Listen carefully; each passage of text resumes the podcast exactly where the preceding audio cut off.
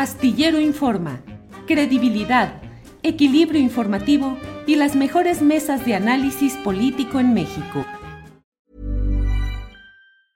Jewelry isn't a gift you give just once. It's a way to remind your loved one of a beautiful moment every time they see it. Blue Nile can help you find the gift that says how you feel and says it beautifully with expert guidance and a wide assortment of jewelry of the highest quality at the best price. Go to BlueNile.com and experience the convenience of shopping Blue Nile, the original online jeweler since 1999. That's BlueNile.com to find the perfect jewelry gift for any occasion. BlueNile.com. Hiring for your small business? If you're not looking for professionals on LinkedIn, you're looking in the wrong place. That's like looking for your car keys in a fish tank. LinkedIn helps you hire professionals you can't find anywhere else, even those who aren't actively searching for a new job but might be open to the perfect role. In a given month, over 70% of LinkedIn users don't even visit other leading job sites. So start looking in the right place. With LinkedIn, you can hire professionals like a professional. Post your free job on linkedin.com slash people today. There's never been a faster or easier way to start your weight loss journey than with PlushCare. PlushCare accepts most insurance plans and gives you online access to board-certified physicians who can prescribe FDA-approved weight loss medications like Wigovi and Zepbound for those who qualify. Take charge of your health and speak with a board-certified physician about a weight loss plan that's right for you. Get started today at plushcare.com slash weight loss. That's plushcare.com slash weight loss. plushcare.com slash weight loss. Millions of people have lost weight with personalized plans from Noom, like Evan, who can't stand salads and still lost 50 pounds. Salads, generally, for most people, are the easy button, right? For me, that wasn't an option. I never really was a salad guy. That's just not who I am. But Noom worked for me. Get your personalized plan today at Noom.com. Real Noom user compensated to provide their story. In four weeks, the typical Noom user can expect to lose one to two pounds per week. Individual results may vary.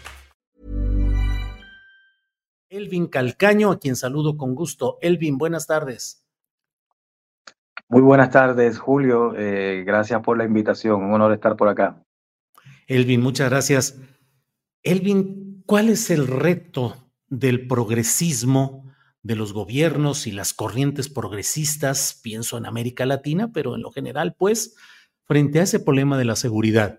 Eh, lo planteas en tu artículo y no quiero ni adelantarme ni suplantar lo que ahí tú dices, pero pues es la, la, la batalla política, electoral, cultural, en el sentido de qué hacer frente a daños a la sociedad por segmentos de crimen organizado desbordados y la defensa de ideas como derechos humanos en estas circunstancias. Elvin, ¿qué nos dices, por favor? Sí, yo, creo que el tema de la seguridad eh, hay que partir de la premisa, me parece, o del entendido, mejor dicho, de que los progresismos en nuestra región de América Latina, que es donde me centro, eh, han, han, cometido un error histórico, que es eh, no prestarle la debida atención eh, al problema de la seguridad. Nos hemos centrado históricamente los sectores progresistas en cuestiones de pobreza, de desigualdad, justicia social, equidad, todas esas, digamos, eh, señas de identidad históricas que constituyen el ser de izquierdas, el ser progresista, y eso está muy bien. Sin embargo, en un continente, en una región como la nuestra, en América Latina, tan desigual, con tantas asimetrías, muchas de ellas incluso que tienen un origen colonial, la violencia y en consecuencia la inseguridad siempre va a ser un tema central. Y lo que está ocurriendo, eh, yo eh, lo veía y lo mencionaba brevemente en el artículo, hace, pues, estoy actualmente trabajando en un tema de, de consultoría, análisis con un país hermano de la región y veía unos datos de encuesta ¿no? sobre los cuales estaba, eh, se, se, está trabajando. Y ahí eh, se marcaba que para la población de ese país, cuando se le preguntaba a la gente eh, sobre la cuestión de la inseguridad y quiénes creen la gente de ahí que son los mejores actores de la política para manejar el tema de la seguridad, eh, abrumadoramente la gente señalaba a personas de derechas para ese tema. Luego, cuando le preguntaban sobre las cuestiones sociales, educación, señalaban a personas de tendencia del centro a la izquierda. Y entonces ahí yo creo que se va, ve marcado eh, eso que yo decía de esa peligrosidad y de ese error histórico de que en la percepción ciudadana y en lo que se construye a partir de ahí, eh, se entiende que los sectores de derechas, ahora reaccionarios abiertamente, porque en América Latina, como el resto del mundo, lo que está viendo es un tránsito de las derechas tradicionales a las ultraderechas, derechas neofascistas reaccionarias, eh, eh, son esos sectores, sin embargo, quienes la gente ven mejores en un tema tan crucial que en la mayoría de los países de América Latina siempre está entre, los primeros tres, entre las primeras tres preocupaciones.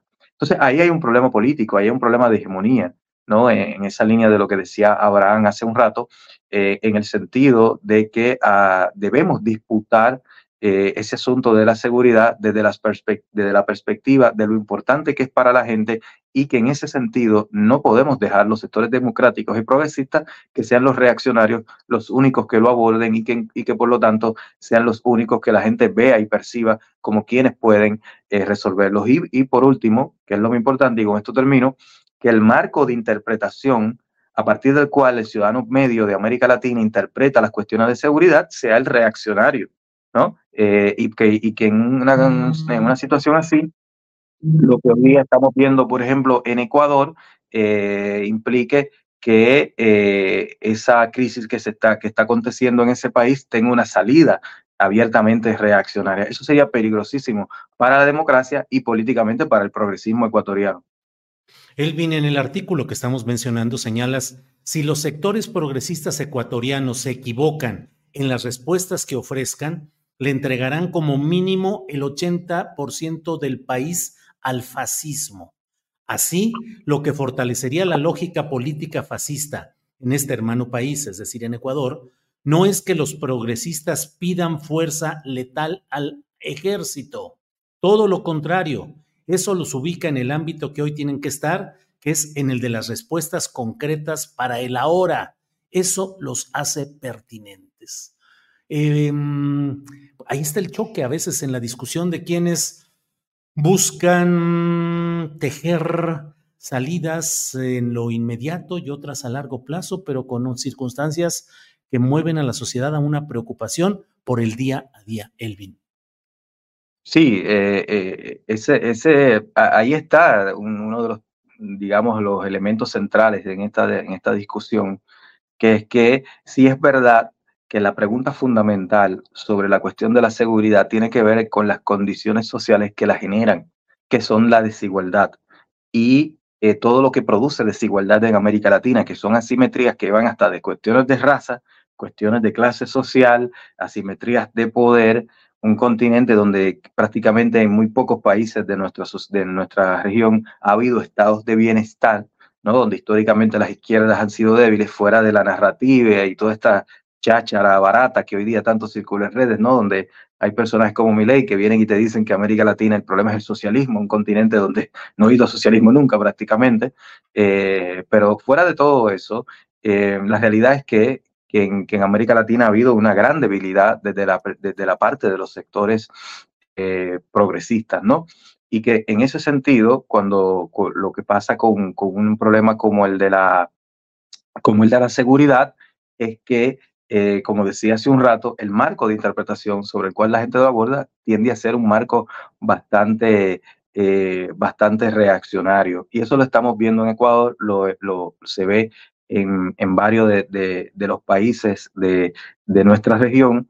Y cuando, como decía al principio, si bien la seguridad tiene unas causas de fondo, la situación es que para el ciudadano medio que está en la calle hoy día, que tiene que salir a vender, a resolver sus problemas, en una región latinoamericana donde casi el 50% de la gente vive de la economía informal, ese ciudadano tiene que lidiar con personas que le quitan el, el teléfono, que, que lo, lo, pueden hasta matar por quitarle algún dinero.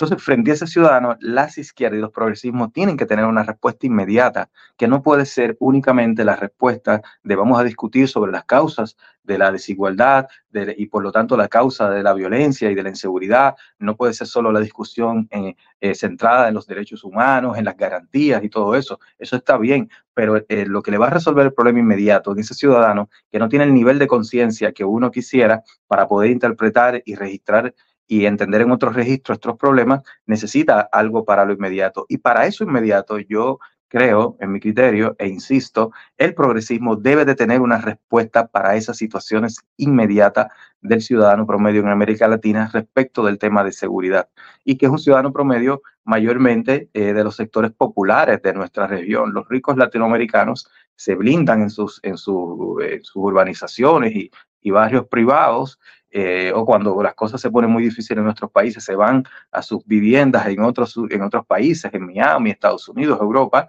y después vuelven. Pero el que el pobre, la clase media baja, no tiene esa alternativa y tiene que lidiar en el día a día con eso. Y ahí creo hay un foco de, eh, de un, elemento de hegemonía frente a los sectores populares que si la izquierda y los progresismos en situaciones como la que está viviendo en Ecuador no lo atienden y no le dan respuestas adecuadas a la gente, van a tener luego problemas en el orden político. Elvin, te agradezco mucho la posibilidad de platicar sobre este artículo y sobre la visión y las posturas en general que has mantenido respecto a este tema, pero no resisto preguntarte también sobre un tuit que leí tuyo en el que dices, mi ley encarna algo que en el contexto del actual capitalismo en su forma neoliberal se viene configurando desde los años 80, que es el paso del marco de democracia mínima de signo liberal al de la postdemocracia fundamentada en el totalitarismo del mercado. Y aunque pareciera que Argentina está en una frecuencia y hoy Ecuador en otra, no dejan de tener conexión en todo esto. ¿Puedes abundar un poco más en esta idea, Elvin, por favor? Sí, eh, lo, que ellos señalaba eh, eh, es que Milei, en este personaje terrible, me parece, por lo que representa desde el punto de vista ideológico, ético e incluso humano, eh, Milei es, el representante principal hoy día, incluso en el mundo, creo que ni Trump siquiera llega tanto, de el paso abiertamente a una situación de postdemocracia, donde estos sectores de ultraderecha plantean eliminar la democracia en nombre de la libertad. Una libertad entendida dentro de un registro liberal, que ni siquiera es algo nuevo, eso es la idea del liberalismo económico del siglo XIX, donde se entiende la libertad como ausencia de intervención del Estado y se entiende la libertad solamente en su sentido económico. Eres libre en la medida de que puedas competir en el terreno económico porque eh, desde esta mirada, allí en el terreno económico, en la medida de que tiene sus propias lógicas, todos recordarán ¿no? el mito de la mano invisible y todo eso, bueno, pues se entiende que el mercado, en la medida de que está exento de política, ahí el ser humano puede ser libremente. Y la política es lo que lo limita. Eh, y cuando entendemos por política estamos hablando del Estado. Menos Estado, más libertad. Entonces, estos personajes como Milei están, eh, eh está abiertamente planteando a través de todas esas medidas autoritarias que él está proponiendo de saltarse al Congreso, eliminar leyes de un plumazo, leyes que la propia Constitución argentina establece deben de eh, reformarse dentro de un, el marco de un debate parlamentario. Mi ley está proponiendo de eliminarlas solo a través de la voluntad del Ejecutivo. Eh, eh, lo que estamos viendo como ley es el paso hacia eso, ¿no? Hacia una situación de postdemocracia con la peligrosidad de que tiene consenso en una parte de la población, porque hay una parte de la población argentina que ante el fracaso del anterior gobierno y de, y de, y de otros también entienden de que esto que propone mi ley, esa salida, eh, es adecuada. Y una sociedad, como dice, un mundo, mejor dicho, como dice la autora Wendy Brown, que creo que es una autora importantísima para entender esta época, un mundo donde el sentido común democrático, eh, es decir, con eh, lo que tiene que ver con entender la sociedad desde una perspectiva de deliberación pública, de preservar lo público, eh, de discusión plural, etcétera, se ha ido debilitando sistemáticamente en favor de un sentido común economicista que entiende que en nombre de los llamados resultados se puede eliminar la democracia. Y hay otros personajes en América Latina que, en ese punto encarnan eso también, que hoy día están dirigiendo países de nuestra región. En nombre de los resultados se puede suprimir la democracia porque se entiende que la democracia es hasta un obstáculo. Eh, y eso es peligrosísimo. Y mi ley, si tiene éxito en sus propósitos, sería la, digamos, eh, la certificación, por decirlo de algún modo, de cómo desde el poder, desde el Ejecutivo, un país se puede colocar en esta situación de postdemocracia. Por eso, oponerse a mi ley, y con esto termino, no es oponerse simplemente a su ideología reaccionaria, a todas las estupideces que dice, de, ¿no? de estas fantasías libertarias, de un mundo perfecto donde todo es privado. Eso es lo, yo diría que lo mínimo. El asunto es que oponerse, la clave es, mejor dicho, que oponerse a este personaje es defender la democracia, ¿no? Frente a personajes como Milley y a esas ultraderechas, la oposición tiene que ser en clave de defensa de la democracia, porque lo que esta gente están apuntando a, a atacar es la democracia. Pues Elvin, te agradezco mucho esta posibilidad de platicar. Realmente creo que han sido espléndidas las entrevistas, las palabras que han pronunciado hoy tanto Abraham Verduga como tú, Elvin. Les agradezco el tener esta oportunidad de tener esta visión a propósito de lo que pasa en Ecuador. Elvin, muchas gracias y espero que sigamos en contacto para seguir analizando todos estos temas, Elvin. Claro que sí, muchas gracias. Un abrazo y un honor. Why don't more infant formula companies use organic, grass-fed whole milk instead of skim? Why don't more infant formula companies use the latest breast milk science? Why don't more infant formula companies run their own clinical trials? Why don't more infant formula companies use more of the proteins found in breast milk? Why don't more infant formula companies have their own factories instead of outsourcing their manufacturing? We wondered the same thing. So we made ByHeart, a better formula for formula. Learn more at byheart.com. Planning for your next trip? Elevate your travel style with Quince. Quince has all the jet setting essentials you'll want for your next getaway, like European linen, premium luggage options, buttery soft Italian leather bags, and so much more. And it's all priced at 50 to 80% less than similar brands. Plus, Quince only works with factories that use safe and ethical manufacturing practices. Pack your bags with high-quality essentials you'll be wearing for vacations to come with Quince. Go to quince.com slash trip for free shipping and 365-day returns. Para que te enteres del próximo noticiero, suscríbete y dale follow en Apple, Spotify, Amazon Music, Google o donde sea que escuches podcast. Te invitamos a visitar nuestra página julioastillero.com.